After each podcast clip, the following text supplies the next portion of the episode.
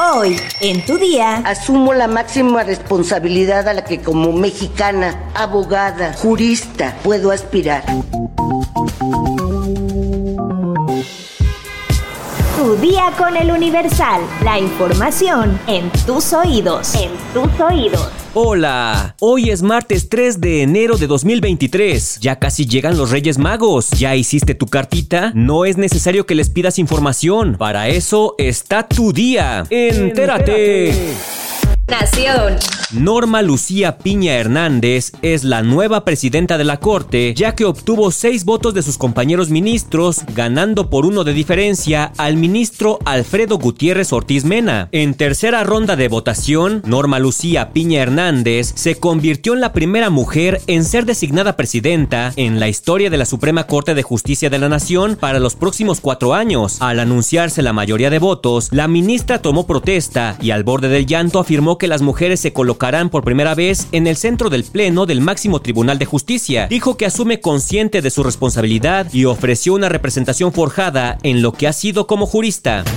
Por decisión de mis compañeras y compañeros, asumo la máxima responsabilidad a la que como mexicana, abogada, jurista, integrante del Poder Judicial Federal, puedo aspirar. La asumo consciente de su complejidad y ante ello, si bien se antoja la magia y el ilusionismo, lo que ofrezco es una representación basada en las herramientas que me han guiado, en lo que soy, en lo que somos como juzgadoras y juzgadores, estudio, reflexión, acción, autocrítica, honradez, empatía, así con lo que sabemos y somos, dando pasos firmes, caminando juntos, estoy convencida que sabremos aprovechar la oportunidad que representa todo reto en beneficio del Poder Judicial de la Federación, en beneficio de nuestro país, en beneficio de México. Por su parte, la ministra Yasmín Esquivel Moza, quien en estos momentos enfrenta la acusación de haber plagiado su tesis de licenciatura, celebró la elección en el máximo Tribunal de Justicia y calificó este 2 de enero como un día histórico. Metrópoli.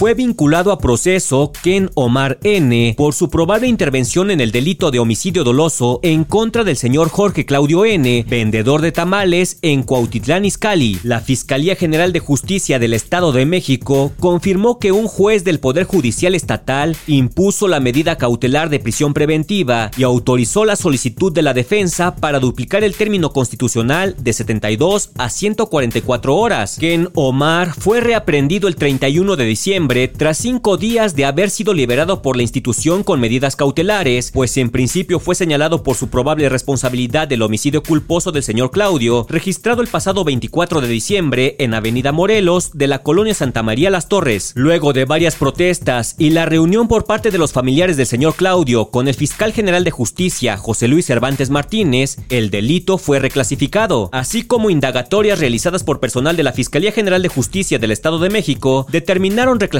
el delito de un homicidio culposo a homicidio con dolo eventual, por lo que fue solicitada la reclasificación al juez especializado en órdenes de aprehensión, cateos y medidas de protección en línea del Estado de México.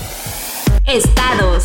En Oaxaca se confirmó el contagio de rabia en niños que fueron mordidos por un murciélago. Un murciélago hematófago, es decir, que consume sangre, fue el que mordió a los menores. Dicho resultado se obtuvo de la muestra tomada durante la necropsia del niño que falleció recientemente. Los niños fueron atacados por un murciélago en Palo de Lima, una comunidad de San Lorenzo Texmelucan, ubicada en la región Sierra Sur, de los cuales hasta el momento ha fallecido un varón de 7 años. Alma Lilia Velasco, titular de los servicios de salud de Oaxaca, confirmó que se trata de esta enfermedad viral que tiene una tasa de mortalidad de casi 100% de acuerdo con la Organización Mundial de la Salud. En tanto, equipos de epidemiología y atención médica han acudido a la zona donde se registraron los casos para evaluar y atender los riesgos. Todavía el viernes pasado 30 de diciembre, el gobierno de Nayarit confirmó el primer caso de rabia transmitida por un gato doméstico a una persona en la entidad, donde una mujer de 29 años del municipio de Compostela fue atacada por su gato que no estaba vacunado contra el virus, se comportaba de manera agresiva y murió tres días después del ataque. Casi cuatro semanas después, la mujer presentó la sintomatología nerviosa propia de la rabia, por lo que fue internada en el Hospital de Especialidades IMSS Bienestar, Dr. Antonio González Guevara, en Tepic, donde su pronóstico de salud es reservado, a pesar de que sus signos vitales son estables. Para prevenir, mejor vacunen a sus mascotas.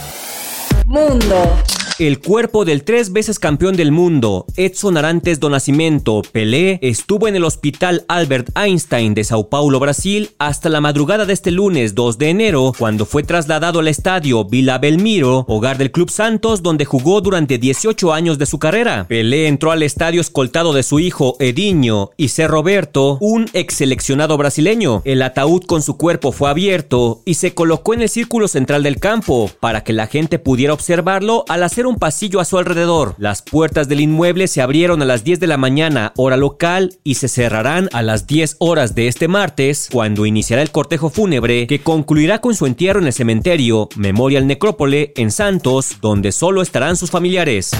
El Papa emérito Benedicto XVI, fallecido el pasado sábado 31 de diciembre a los 95 años, fue despedido este lunes 2 de enero por miles de fieles que desfilaron por la Basílica de San Pedro en el primer día de su capilla ardiente, que concluirá el jueves 5 de enero con su funeral. En las primeras cinco horas de duelo, hasta las 2 de la tarde, pasaron ante el cuerpo del Papa alemán alrededor de 40.000 personas, según datos de la oficina de prensa de la Santa Sede, mientras la delegación del gobierno en Roma esperaba 35 mil durante todo el día. Benedicto XVI vestía los paramentos pontificios, la casulla roja, el color del luto papal, sobre una túnica blanca, pero al no ser un papa reinante por haber renunciado, no se le colocó el palio, la estola blanca que se lleva sobre los hombros y que representa su jurisdicción. Su cuerpo será enterrado en la cripta de la Basílica de San Pedro, donde reposan también muchos otros pontífices de la milenaria historia de la Iglesia Católica.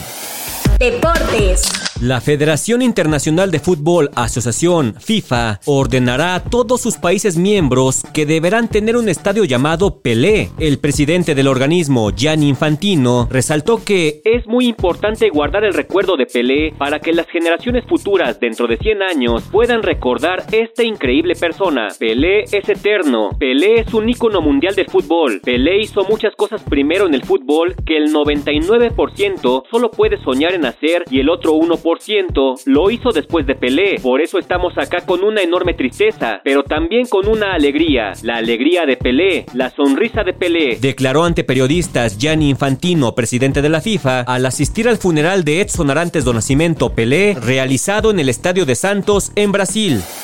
Cartera.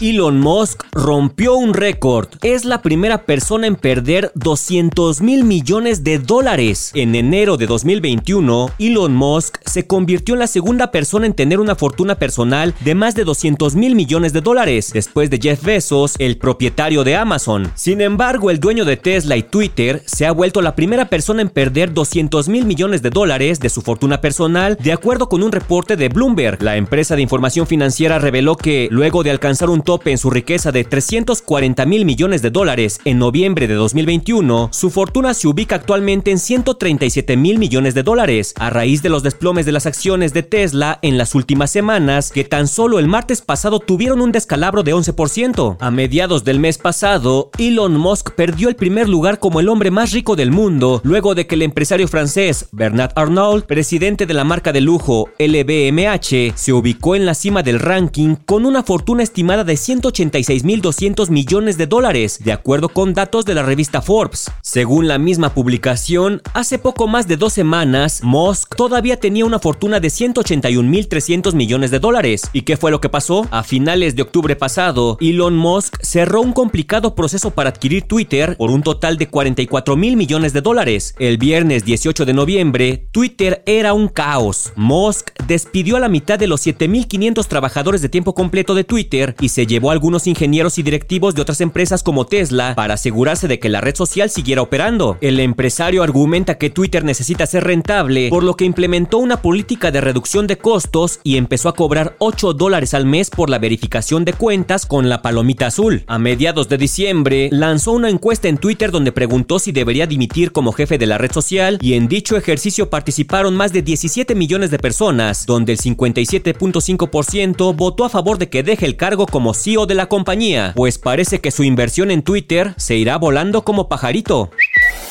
¿Sabes cómo se inventó el calendario? Descúbrelo en el podcast De dónde viene. Escúchalo en todas las plataformas: Spotify, Google Podcast y Apple Podcast. No te lo pierdas. Ya estás informado, pero sigue todas las redes sociales del Universal para estar actualizado. Comparte este podcast y mañana no te olvides de empezar tu día. Tu, día, con, el Universal.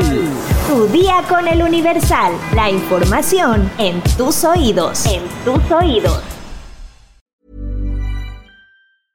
Imagine the softest sheets you've ever felt. Now imagine them getting even softer over time. That's what you'll feel with Bowl and Branch's organic cotton sheets. In a recent customer survey, 96% replied that Bowl and Branch sheets get softer with every wash. Start getting your best night's sleep in these sheets that get softer and softer for years to come. Try their sheets with a 30-night guarantee. Plus, get 15% off your first order at bowlandbranch.com. Code BUTTERY. Exclusions apply. See site for details.